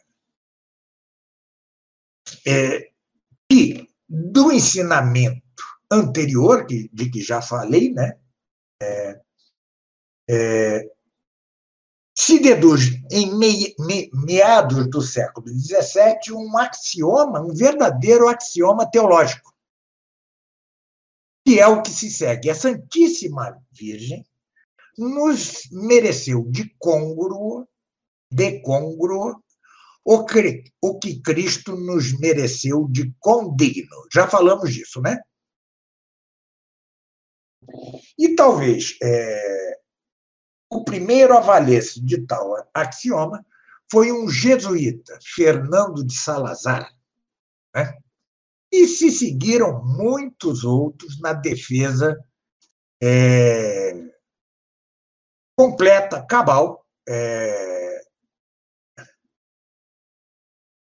é, que, segundo o bispo franciscano é, de meados desse século, é, como era o nome dele, meu Deus do céu, é, Francisco Guerra, né, chamava de doutrina comum dos teólogos. Mas é verdade é, que houve defensores só parciais desta doutrina. Né? Não, não houve tal unanimidade como se é, como se esperaria. Né? Seria preciso esperar é, o século XVIII para que, apesar de suas imensas deficiências teológicas, doutrinais e materiológicas, com especial, é, a, a, o assunto é, ganhasse mais vulto, né? É, conquanto não deixem de apenas refletir o que se adquirira no passado. Já no século XIX, é, deve multiplicar-se o número de teólogos favoráveis a esta doutrina. Isto quanto ao mérito. Quanto à satisfação, é, as ações de Nosso Senhor Jesus Cristo e, sobretudo, sua paixão, que se ofereceram a Deus Pai em obediência e em caridade, já constitui é, de si para os pecados do gênero humano. Que também Maria tenha oferecido alguma satisfação por nossos pecados, é, sua dolorosa compaixão, é doutrina comum, ou quase comum, neste tempo, ou seja, é, nestes tempos. É verdade que só algumas vezes foi sustentada na Idade Média, né? É, e que somente a partir do século XVII é que ganha intensidade tal referência. Né? Alguns é, teólogos parecem ter sido os primeiros a defender a possibilidade, a defender no século XVII a possibilidade de que houvesse uma satisfação, mesmo condigna, atenção, é, da parte de Maria, sem que isso implicasse o menor menoscabo da prerrogativa redentora do Salvador. Quanto a este aspecto, o século XVIII é, não apresenta nada demais. Né? É, é, e o século XIX tampouco. Quanto ao sacrifício, Cristo redimiu o gênero humano, não só por mérito e satisfação, mas também mediante seu sacrifício. O que implica que aceitou voluntariamente, livremente, a imolação dele mesmo, oferecendo-a a Deus Pai, é, é, de modo verdadeiramente sacerdotal, ou seja, pelos pecados dos homens. Que Maria também tenha participado neste aspecto particular do, do ofício é, redentor salvífico de Cristo, é doutrina é, admitida em geral pelos é, teólogos é, dos últimos tempos, ainda que sempre longe, é, longe, longe de convir, de concordar quanto a, a si. Sua ob, oblação constituiu um sacrifício em sentido próprio. Já vi, já mostrei isso no início. Bem, é... então, há que perguntar. A tradição católica é, é, teve simpatia é, quanto à corredeção de Maria, né? Creio que pode dizer-se que, sem dúvida alguma, né? É... e talvez nenhum outro, nenhuma outra parte ou elemento desta doutrina, que sem dúvida é complexa, se tenha postulado com tal força e com tal frequência desde o século XII, né? desde o século XII, até os nossos dias. Né? É precisamente nesse aspecto é, é, que exerceram maior influência os escritores, os autores sucessivos a, a Arnaldo de Chartres. Né? E, é, e no século XIX, permito-me dar um salto, é, vemos uma maior atenção é, por parte dos teólogos a este aspecto do ofício corredentor de Maria. Quanto ao preço redentor, outro aspecto, né? Este é o quarto aspecto, e que se considera geralmente na redenção, que muitos chamam objetiva de Nosso Senhor, é, é é... Estou um pouco cansado. É o, é o resgate do gênero humano mediante certo preço. Assim como se resgata um refém que foi feito escravo. Né? É... é verdade que nada de positivo é este aspecto da doutrina possa de acrescentar a doutrina do Salvador. O pagamento de um preço é é, é uma expressão metafórica resultante de uma analogia de proporção imprópria que não assinala uma operação especificamente diversa daquelas que eu acabo de descrever. É que, com efeito, os méritos e satisfações de Nosso Senhor já constituem o preço que ele pagou ao Pai Eterno é, pelo qual os homens se viram livres da escravidão do pecado e do demônio. Mas daqui se pode deduzir que, se Nossa Senhora, com Cristo, mas subordinadamente a Ele, satisfez por nossos pecados e mereceu nossa restauração in acto primo, em ato primeiro, teve, por isto mesmo, uma participação direta e bem próxima no pagamento real do preço de nossa redenção. E há dois modos possíveis de cooperação quanto a isto. Maria teria pago o mesmo preço que seu filho pagou. Ou seja, ofereceu a Deus, terá oferecido a Deus o valor meritório e satisfatório da vida de seu filho. Ou B, ofereceu seus próprios méritos e satisfações junto com os méritos e satisfações de Cristo. E os dois tipos, estes dois tipos de cooperação, bastam para constituí-la instituí-la como corredentora em sentido próprio. É. Ambas, ambos estes tipos de cooperação foram favorecidos é, por determinado apoio da tradição. São Boaventura foi o deve ter sido, provavelmente foi, o primeiro a perceber, de modo claro, a modalidade da redenção de Maria. Conquanto não se encontre eco desta sua doutrina na entre os teólogos que se lhe seguem imediatamente.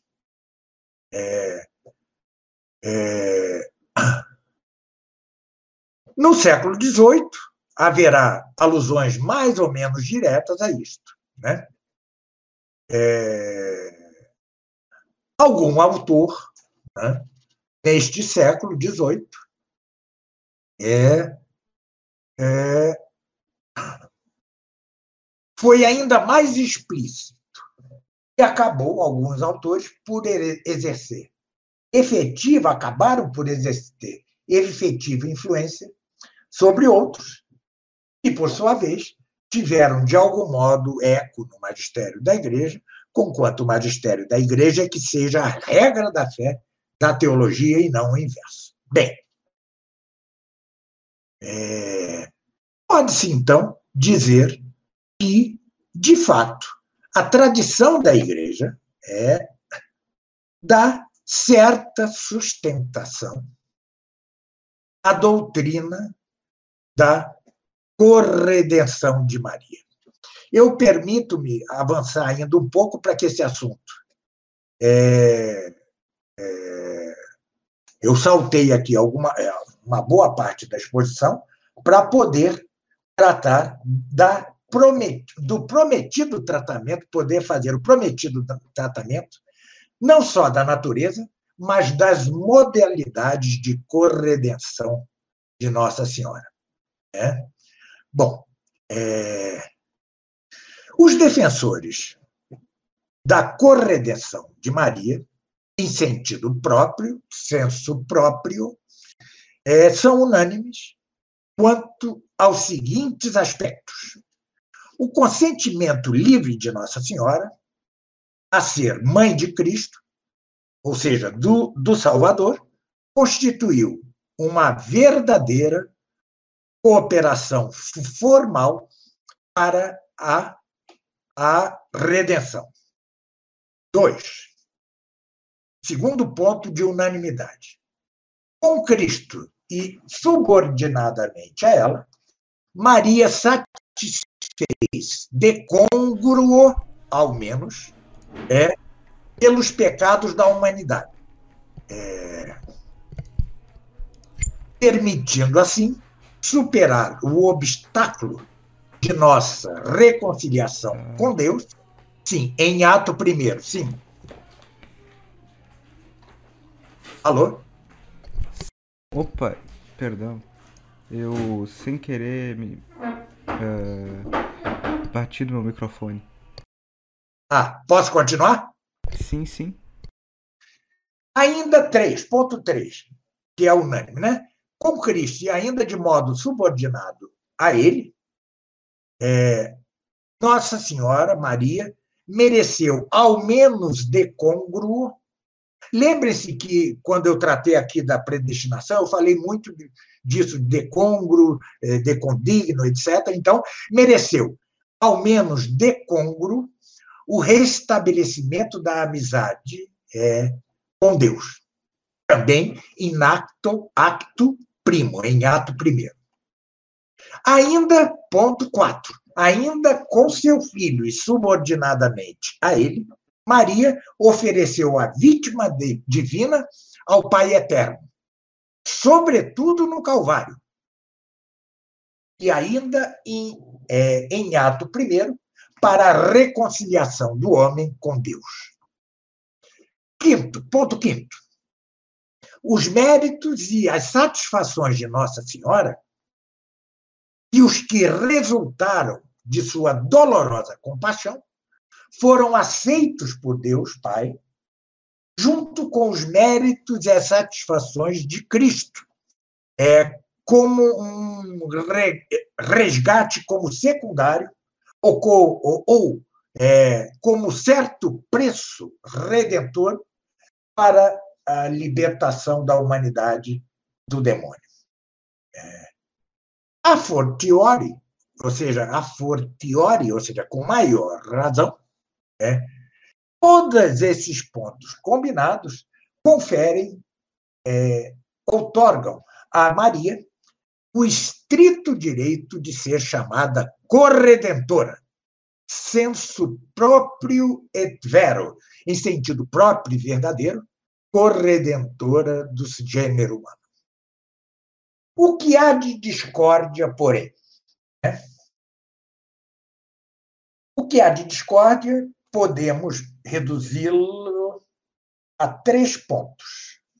A natureza do mérito corredentor de Maria. Dois, a natureza de seu sacrifício. E três, a natureza de sua influência ou, de, ou causalidade com respeito é, às ações redentoras de seu filho. Quanto ao primeiro ponto, deve-se recordar que o mérito ou seja, mérito no sentido de, de direito à recompensa, se divide é, em decondigno e decongruo. O mérito decondigno pressupõe igualdade entre ação meritória e sua recompensa.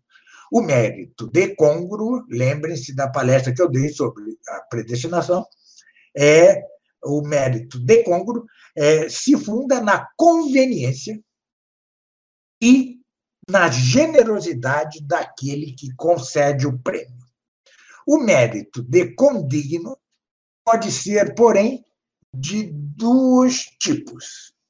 É, de todo o rigor da justiça, se há igualdade não só entre o ato meritório e a recompensa, mas também entre a pessoa que dá e a que recebe o prêmio, e de mera condignidade, se falta esta segunda igualdade, ou seja, entre a pessoa que dá e a que recebe o prêmio. Os teólogos, diante do concílio, sempre, sempre se fala diante do concílio Vaticano II, é, estavam é, de acordo em que só Cristo mereceu nossa redenção é, de todo o rigor da justiça. Mas se dividiam quanto à natureza do mérito corredentor de Maria. A maioria julgava que o mérito de Maria era só decongruo, na medida em que era é, conveniente que Deus premiasse sua cooperação inigualável com o Redentor a favor da humanidade. Mas uma minoria é, tinha uma visão distinta. É, é, é, e assinalava um novo nome. Ou seja, mérito de digno, e não de condigno, e de supercongruo. Bom, isso diferiria de nosso mérito, no sentido como, como expliquei aqui na aula sobre, sobre a predestinação, não em espécie, mas em grau. E também é, enquanto o objeto do mérito de Maria é a mesma redenção, ao passo que o objeto de nosso mérito é a aplicação da redenção. E, por fim, outros minoritários também sustentavam a teoria de que Maria mereceu a redenção de condigno. Naturalmente, não exageremos, não é, é, com todo o rigor da justiça, mas tão somente de mera condignidade, no sentido que eu já expliquei aqui. Bom, é, é, como quer que seja, e esta é uma discussão altamente complexa, que provavelmente não poderei ter é, nem sequer em meu curso de Maria Puríssima, senão que o terei de pôr em livro é, é, é, não poderia. Já considero, no entanto, que o que eu já disse até aqui, longamente, talvez, entediando já, é suficiente para mostrar que sim, Maria, Nossa Senhora, merece o título de corredentora. Em particular, porque o magistério ordinário da Igreja é, se fez de algum modo infalível é nesta declaração, no declarar Maria Corredentora.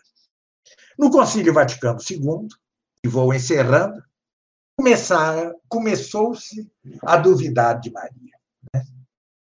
João Paulo II é considerado Papa Mariano por excelência, de tal modo que chegou a criar o quadro os mistérios luminosos para a recitação do rosário e tal, mas o fato é que não deu prosseguimento a toda essa discussão tradicional, com que graçou de modo cárcico, né, como o rio cárcico, né, que vem na superfície de repente some debaixo da terra, volta não sei o quê, ao longo do tempo depois do Concílio Vaticano II, um progressivo afastamento da doutrina mariana que tanto cresceu ao longo do século XIX e XX, é, resultando no, na decretação, na definição do dogma da Imaculada Conceição, na definição do dogma da Assunção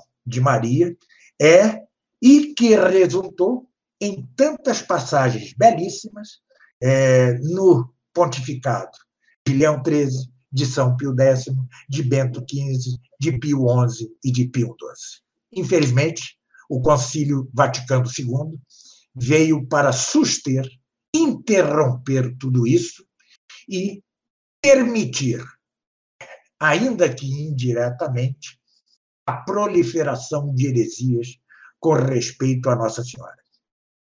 Francisco não cometeu propriamente uma heresia ao dizer que Maria não foi corredentora, já que, como dito, ainda é preciso é, um ato de magistério extraordinário para sustar toda e qualquer discussão quanto a este ponto, um ato de magistério extraordinário infalível.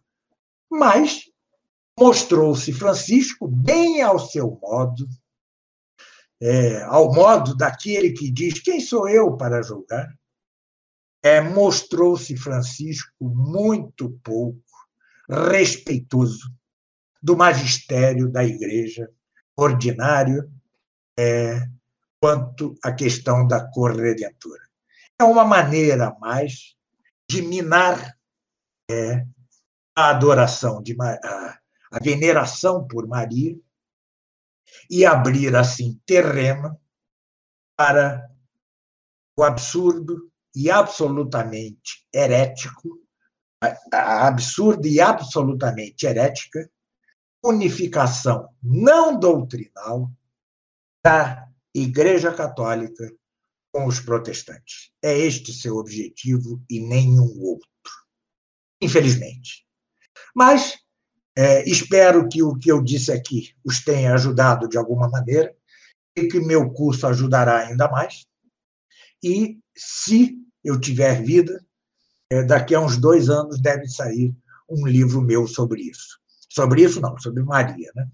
É, em a maneira de um conjunto de questões disputadas. Né? Não a maneira de história, é, como eu fiz aqui. Né? Aqui eu fiz uma história. Né? é, dá, claro, mas não, não fiz exatamente uma questão disputada.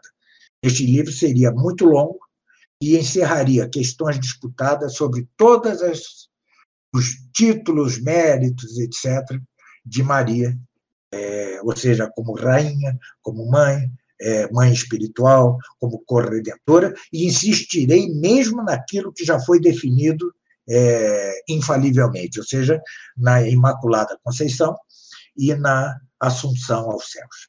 Obrigado pela atenção, desculpe se os entediei por uma fala longa, né? mas é mais ou menos inevitável se se trata de assunto tão grave. Perfeitamente. Uh, nós que agradecemos, não é?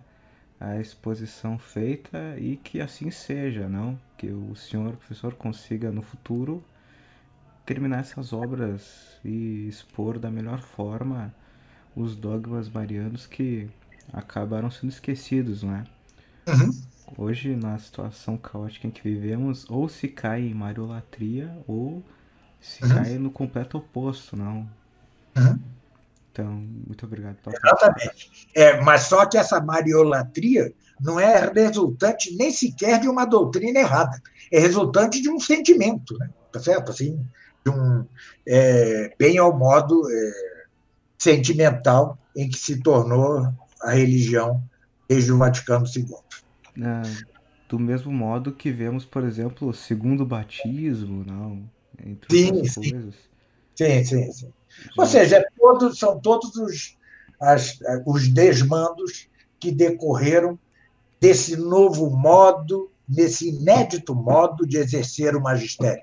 Ou seja, não em persona Cristo, não em pessoa de Cristo, mas em persona populi Dei, pessoa do povo de Deus, como se o magistério da igreja não tivesse o carisma da, é, da infalibilidade e da indefectível assistência do Espírito Santo, senão que fosse um governante numa democracia liberal. Ah, Para finalizar, antes, uh, algo que eu acho interessante, né, o que o senhor poderia me confirmar aqui, é, por exemplo, a forma que estava sendo celebrada no início, acho que dos anos 30, que alguns sacerdotes, bispos estavam tentando inovar e fazendo missas versum populum, ou seja, Sim. não ad orientem, mas é. versus é, isso, é, isso, é, isso é do movimento litúrgico, né? Sim. chamado movimento litúrgico. E muitos tentam dizer, ou tentaram pelo menos, que olha, está sendo feito desde os anos 30 e não houve condenação, então não adianta criticar por isso e aquilo. Uhum. É que convenhamos numa coisa, né? É, espero que se entenda perfeitamente isso que eu disse. Vou dizer. Os quatro papas deste século, né, São Pio X, Bento XV, os quatro papas até o Concílio Vaticano II, é, Pio X, Bento XV, Pio XI, Pio XII, foram todos doutrinalmente grandes papas, mas santo mesmo foi só São Pio X.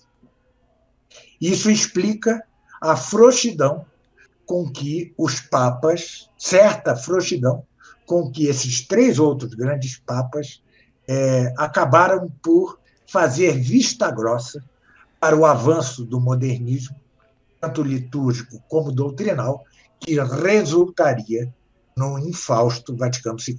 Né? Perfeito. Então, muito obrigado, professor, por se disponibilizar a falar sobre esse tema, né? Que todos confiram o seu curso que está por vir, Maria Puríssima, não? Uhum. Obrigado. E muito obrigado a todos que estão ouvindo e até a próxima. Até a próxima. Muito obrigado pela, pelo tempo que me cederam.